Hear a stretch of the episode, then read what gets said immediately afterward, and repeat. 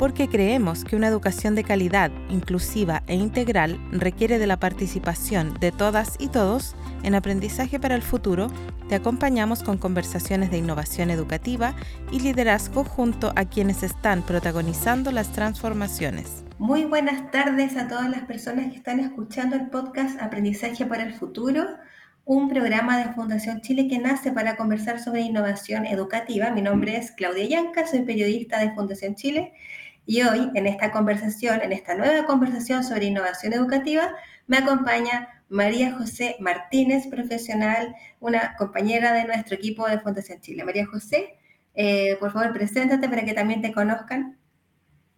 Hola, buen día. Bueno, María José Martínez, profesora, consultora pedagógica en Fundación Chile hace ya más de 10 años y coordinadora técnica de este programa formativo del que vamos a hablar hoy. Bienvenida María José. Bien, en este nuevo capítulo de Aprendizaje para el Futuro, que es nuestro podcast, hemos invitado a participar a Mónica Espina, que ella es jefa técnica del Centro de Perfeccionamiento, Experimentación e Investigaciones Pedagógicas del Ministerio de, Educación, más conocido como CPIP. Mónica gentilmente accedió a conversar sobre una iniciativa que el CPIP desarrolló junto a Fundación Chile. Hola, muy buenos días, ¿cómo están? Hola Mónica, muchas gracias por acompañarnos acá. Y mm, así como adelantaba ya María José, hoy vamos a conocer más sobre el programa de formación docente para los aprendizajes del siglo XXI, en el que María José eh, participó, ¿verdad? Así es. Este es un programa y es una muy fructífera alianza entre el CPIP y la Fundación Chile eh, es un programa que, bueno, vamos a conversar más en detalle durante, durante este, ratito, pero que nos tiene muy contentos porque además nos desafía interesantemente a, poner un centro en el desarrollo de competencias docentes, pero puestos desde la práctica de aula. Así que estamos muy motivados con eso. Bien, entonces, eh, Mónica, la idea es que podamos conocer un poco más sobre el programa Formación Docente para los aprendizajes del siglo XXI, en el que participo como coordinadora técnica, ¿no es cierto?, de un equipo de consultoras pedagógicas también, que van a ser de facilitadoras. Pero queremos que, Mónica, tú nos expliques, ¿no es cierto?, de qué se trata este programa. Mira, eh, primero partí contándoles un poquito que el, CPIP es una institución bastante antigua. El CPIP tiene más de 50 años, eh, depende del Ministerio de Educación, eh, y siempre desde su fundación ha tenido el, propósito de eh, contribuir en el desarrollo profesional de docentes y en la profesionalización docente. Y en este último tiempo, amparados en el marco, en el marco de la ley, estamos como mandatados a implementar el sistema de desarrollo profesional docente. Por tanto, eh, ahí hay ciertos ámbitos sumamente relevantes que tienen que ver con el desarrollo profesional de docentes y directivos y también el reconocimiento respecto de su, de su función. Eh, y en este contexto, eh, eh, también mirando los aprendizajes y desafíos que se han venido dando en el último tiempo, ya hemos hablado harto respecto al impacto de la pandemia y todo lo que ello ha implicado en la vida y en el, en el proceso de aprendizaje propio de, los estudiantes y de las comunidades educativas, creo que ha sido súper importante remirar y resituar también cuáles son las competencias, a dónde queremos, a dónde queremos hacia dónde queremos avanzar en definitiva. Eh, y, en ese, y en ese plano eh, es sumamente eh, significativo comenzar a mirar que también a propósito de la propia priorización curricular, por ejemplo, ha sido un, un, pie sumamente interesante en donde se empieza a relevar y a releer el desafío pedagógico desde las escuelas en términos de poder identificar dónde están aquellos ámbitos eh, nucleares sobre, la, sobre donde la, eh, la, acción de los propios docentes eh, puede desplegar movilización de aprendizaje en el aula. Entonces, en ese contexto, este programa es muy significativo porque pone un acento relevante en habilidades tal como las hemos llamado y conocido no, no nosotros, sino que internacionalmente como estas habilidades para el siglo XXI, que pone en tensión qué está ocurriendo hoy día en el presente respecto al desarrollo de los estudiantes, pero además con una proyección en el tiempo. O sea, ¿qué queremos que ocurra eh, y cuál debiese ser este foco respecto al aprendizaje en el aula? Y además, lo significativo que tiene el programa, eh, ahí vamos, a, poder mirar un poquito más cómo se desprende o cómo se va a abordar el programa, eh, pero ponen el foco de que este, metodológicamente esta, esta formación y este desarrollo de competencias docentes esté muy situado y muy contextualizado respecto a problemáticas que ocurren en esta relación pedagógica. Entonces está eh, muy bien pensado y armado metodológicamente eh, a partir de la conversación dialógica entre los participantes eh, en función de situaciones que ocurren a nivel de aula. Situaciones problemáticas o desafiantes y por tanto en la lógica de ir trabajando colaborativamente, que ya es una habilidad que queremos trabajar en los estudiantes, pero aquí la vamos a poner en acción en los participantes, trabajar colaborativamente en una comunidad de aprendizaje, o sea, poder buscar soluciones colaborativamente a partir de las propias experiencias que traen los docentes y los participantes, docentes, directivos, asistentes de la educación, eh, puedan mirar esta problematización y poder contribuir desde las propias experiencias que ellos traen y portan eh, y poder eh, avanzar colaborativamente en formas de abordar metodológicamente esos problemas de aprendizaje. Yo creo que esa esa es la gran novedad eh, de este proceso y de este programa y es tan significativo para nosotros que eh, ojalá el máximo de docentes y, de directivos y asistentes de la educación se vean motivados a ser parte de él. Mónica. Eh, además, ¿sí? Quería saber, que nos contaras un poco más del programa en sí mismo. ¿Es, ¿Es un curso? ¿Son talleres? ¿Cuántos son? son talleres temáticos que se han organizado en ocho, en ocho ejes, en ocho ámbitos y que están sumamente vinculados como también al tipo de, habilidades que eh, se quieren trabajar, ¿no? Entonces tenemos eh, eh, talleres que están con foco puesto en el desarrollo de ciudadanía, en el enfoque de género, en indagación científica, también en, elementos asociados al desarrollo intercultural dentro del aula. No, no, nos olvidemos que nuestros espacios educativos son cada vez más diversos y por tanto se requiere una mirada y un reenfoque respecto a qué estamos entendiendo por la interculturalidad en esos espacios de aprendizaje en lectura inicial y matemática, eh, también hay un doble clic respecto a la relevancia que eso tiene en el contexto actual de reactivación de aprendizaje. En pensamiento crítico, que es una competencia bastante transversal, eh, no, no, solamente vinculada a una asignatura en específico, y también en algunas experiencias eh, interdisciplinarias, particularmente una vinculación entre, por ejemplo, arte e inglés, como posibilidades de colaboración interdisciplinaria en los espacios de aula. Entonces, hay distintos ejes temáticos que se van a trabajar en, talleres, en tres talleres por cada uno. Eh, eh, funciona una modalidad sincrónica, o sea, hay espacios de trabajo individual y hay espacios colaborativos de trabajo, pero además la, gran virtud que tiene es que van a contar con apoyo eh, tutorial. Aquí yo creo que ese es un elemento súper significativo para ir desplegando y desarrollando como, como anclaje respecto al, proceso y monitoreando lo que los docentes van trabajando y que, y que puedan efectivamente concluir eh, con algunos elementos que sean significativos para su propia práctica. Mónica, eh, ¿cómo han visto ustedes en el CPIP que es el aula contemporánea? Eh, bueno, tú ya lo has ido como comentando, pero si pudiéramos ahondar un poco más. Yo creo que si uno pudiese como mirar y, poder definir en pocas palabras eso, la diversidad, el desafío de la diversidad es quizás uno de los elementos más significativos que tienen nuestros espacios de aula hoy día y que la diversidad en su amplia mirada, ¿no? Eh, ya no tenemos eh, estudiantes homogéneos, por tanto no existe solo un enfoque metodológico que permita al docente abordar desafíos de aprendizaje. Tenemos estudiantes diversos respecto a eh, formas de aprender, es diverso respecto a cuán cerca o cuán, o cuán distantes están en función de los desafíos de aprendizaje que, que el docente plantea. tenemos experiencias vitales que son diversas, o sea, estudiantes en aulas que son interculturales porque tenemos muchos estudiantes migrantes eh, o extranjeros que portan sus propias realidades y vivencias. O sea, la diversidad que contiene ese espacio de aprendizaje es quizás el mayor desafío que, tiene, que tienen los docentes hoy día en términos de poder dimensionar cómo abordar y cómo acompañar el proceso de aprendizaje. Y no solamente desde lo que tradicionalmente hemos llamado como necesidades educativas especiales, ¿no? Sino que desde la más, más amplia eh, variedad de diversidades donde todos entramos ahí. Entonces, poder tener elementos y, herramientas para poder leer, conducir y desafiar a, un espacio diverso es lo que los docentes permanentemente no, nos demandan.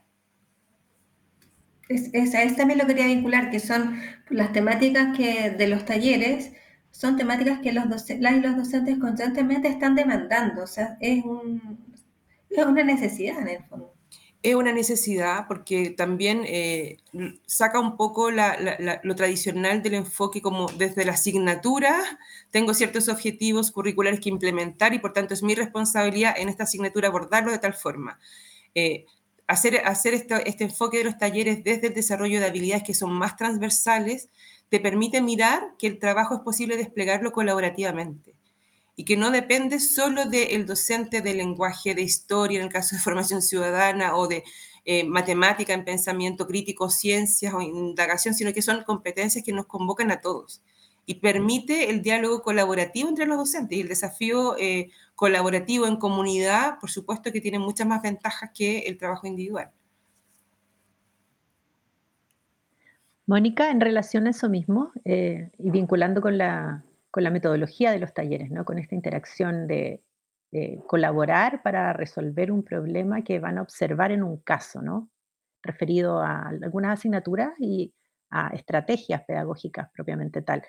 ¿Qué tan relevantes para el CPIP y para este minuto, ¿no? como eh, crítico de, esta, esta, necesidad grande de reactivación educativa, que las y los docentes dialoguen en torno a los problemas de la práctica pedagógica, que dialoguen en torno a dificultades que se producen en la implementación en aula y encontrar soluciones en conjunto. Muy significativo, es muy significativo mirando eso hoy día a propósito del contexto post pandemia y, todo, y toda la, la, apuesta que tenemos respecto a la reactivación de aprendizaje. Eh, entendiendo que, claro, como, como ministerio desde la política pública tenemos, tenemos la labor como de, de generar condiciones y orientaciones para que esto vaya avanzando eh, finalmente eh, el, desarrollo se juega en, los espacios de aula. Eh, y se juega también en la convicción que los docentes van levantando a propósito de sus formas de abordar el desafío.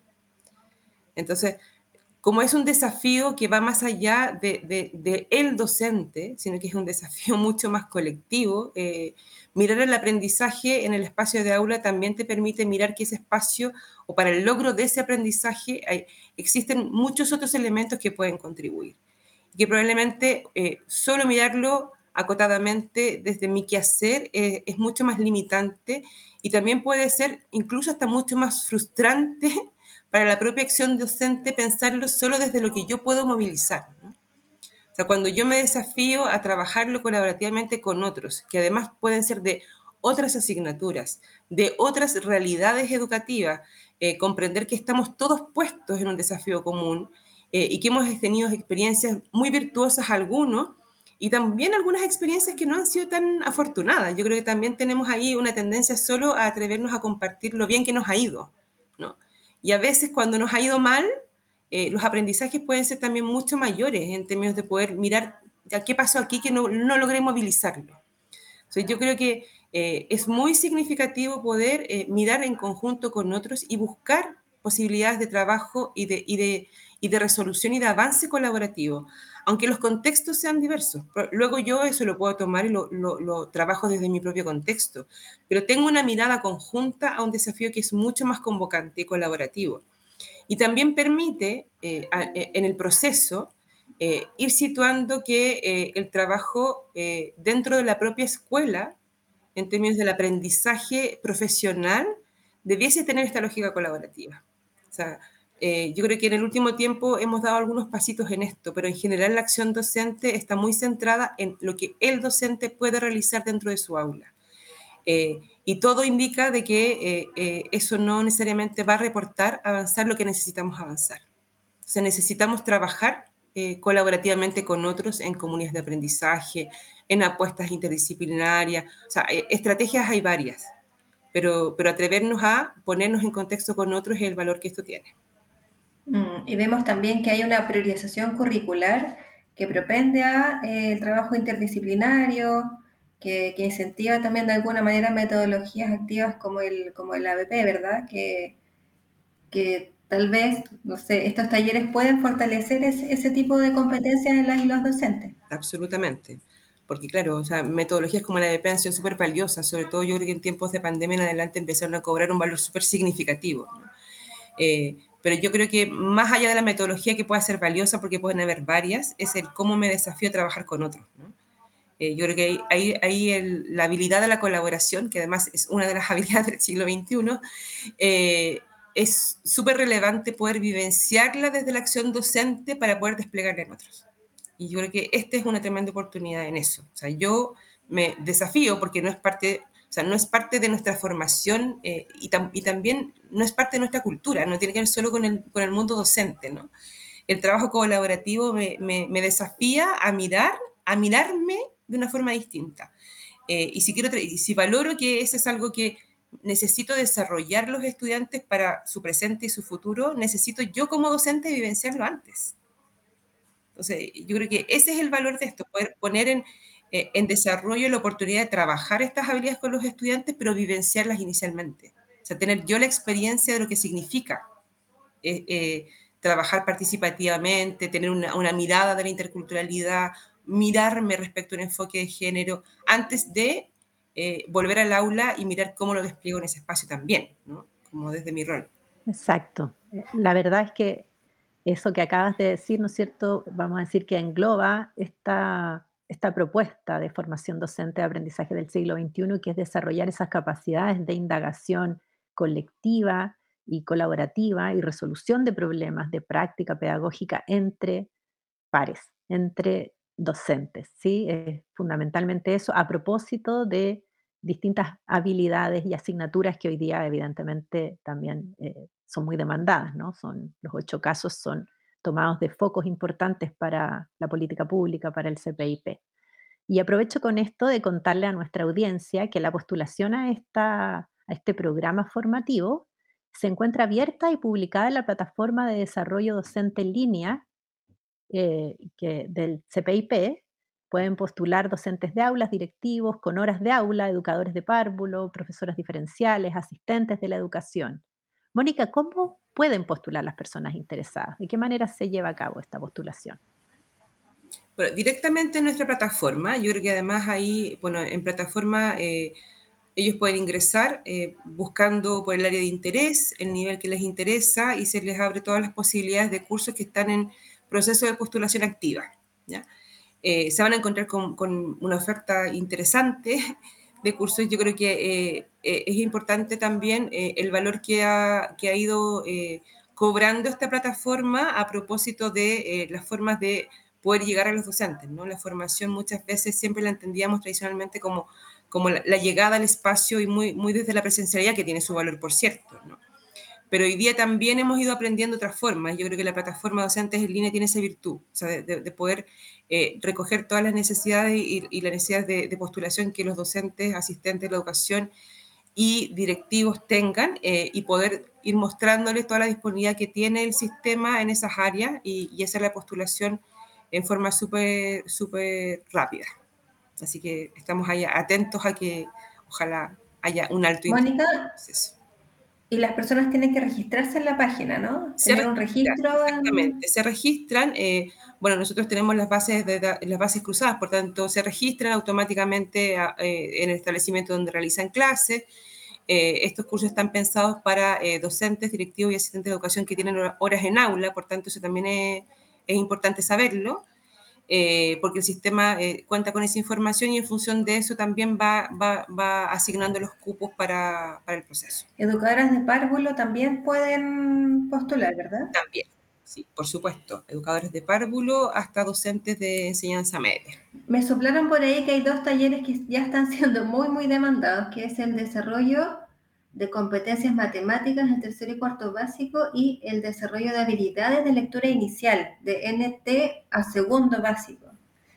A segundo básico. Sí, Eso debe estar muy vinculado con las necesidades de reactivación, ¿no es cierto? Como con, con, este plan de reactivación, de aprendizaje. Así es, porque además están, están vinculadas esas acciones, bueno, todas y particularmente estas al plan de reactivación, entonces también hemos hecho una alta difusión respecto de eso y el sentido que tiene eh, aportar también eh, desde nuestra oferta formativa al desafío que tenemos de reactivación en esas dos áreas que son bastante, bastante críticas. Ahora, eh, mirado también desde este enfoque que va mucho más allá del docente de la asignatura. ¿no?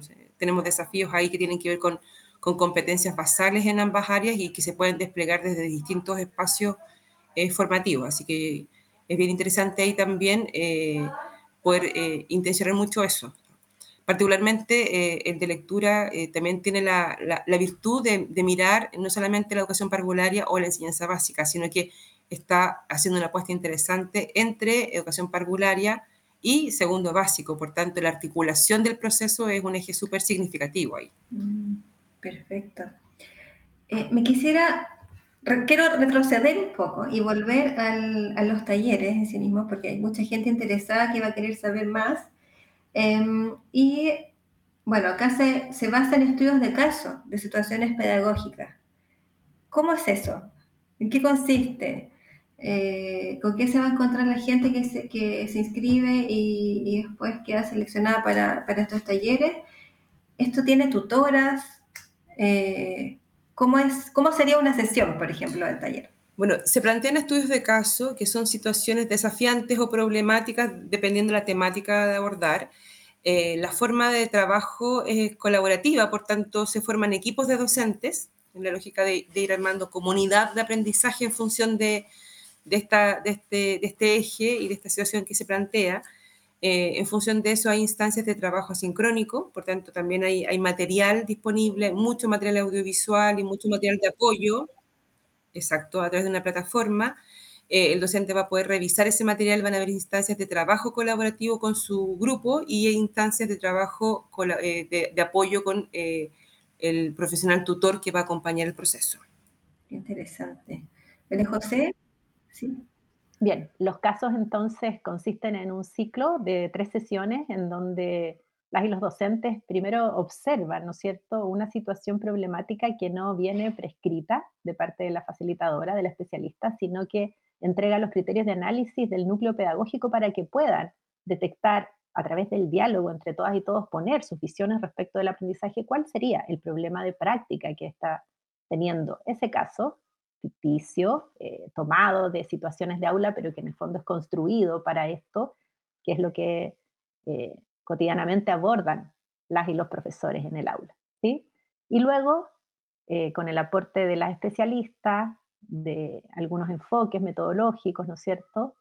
Y también algunas miradas respecto del desarrollo de ciertas habilidades y ciertas competencias, entonces van construyendo entre todas y todos soluciones a ese problema de práctica.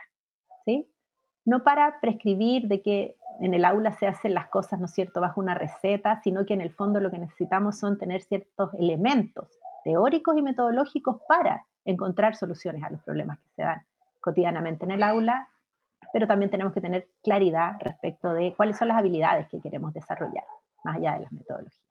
Entonces, ha sido una alianza bien interesante eh, entre el CPIP y Fundación Chile poder eh, generar espacios de diálogo, de, interacción entre docentes respecto de situaciones que se dan en las aulas de manera cotidiana.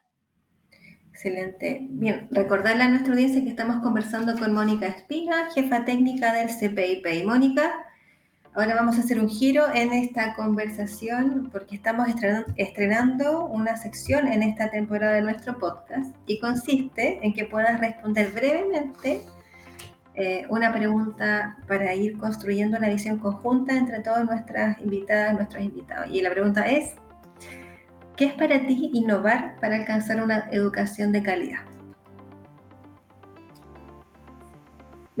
una gran pregunta. Pequeña pregunta.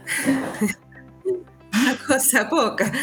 Eh, mira, yo creo que situándome un poco desde el quehacer docente, eh, yo creo que innovar tiene que ver con el, con el desafiar, ¿no? Con el desafiarme, con el, con el atreverme a, a, ponerme lentes distintos y, y, empezar a mirar las situaciones de una forma distinta. Eh, yo diría que particularmente desde, desde el ser docente eh, es como em, empezar a mirar mi práctica de una forma distinta. Eh, y mirar mi práctica no solo en función de lo que yo hago eh, o no hago, sino que lo que hago y qué impacto, qué impacto tiene o espero que tenga en el aprendizaje de los estudiantes. Yo creo que nunca perder de vista eso. ¿no? O sea, lo que, lo que queremos como docentes es movilizar los aprendizajes de los estudiantes.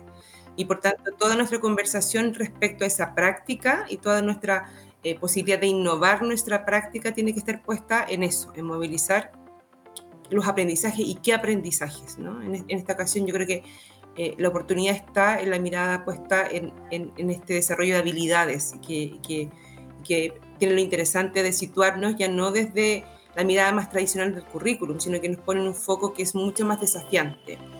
Eh, pero además innovar para movilizar, pero, pero, pero también para poder transformar. O sea, no quiero, no quiero innovar para movilizar algo en específico, sino que quiero que eso permanezca y por tanto vaya transformando eh, el cómo se ha ido eh, generando una relación pedagógica y un hacer escuela. Gracias, Mónica. Bien, ya, ya estamos llegando al fin de, de, este capítulo, pero antes de despedirnos quiero recordarle a nuestra audiencia que si están interesados en postular a este programa formativo eh, formación docente para los aprendizajes del siglo XXI, pueden ingresar al sitio de Desarrollo Docente en Línea, eh, desarrollodocenteenlinea.cpip.cl. Deben registrarse en la página que acabo de mencionar, llenar un formulario con sus datos, breve, porque entiendo que el formulario reconoce los datos automáticamente de, de las personas que están dentro del sistema. Luego, buscar el taller de su interés eh, e inscribirse. Y finalmente se les va a contactar a las personas que queden eh, seleccionadas, porque también tiene cupos este taller, eh, estos talleres, ¿verdad?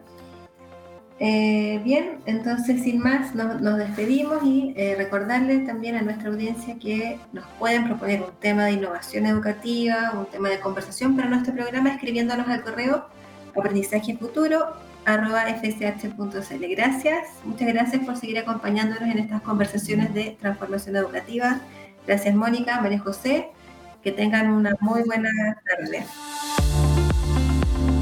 Esto fue Aprendizaje para el Futuro, una conversación necesaria para la innovación educativa. Escucha este y otros capítulos en Spotify, Google Podcast y www.educarchile.cl.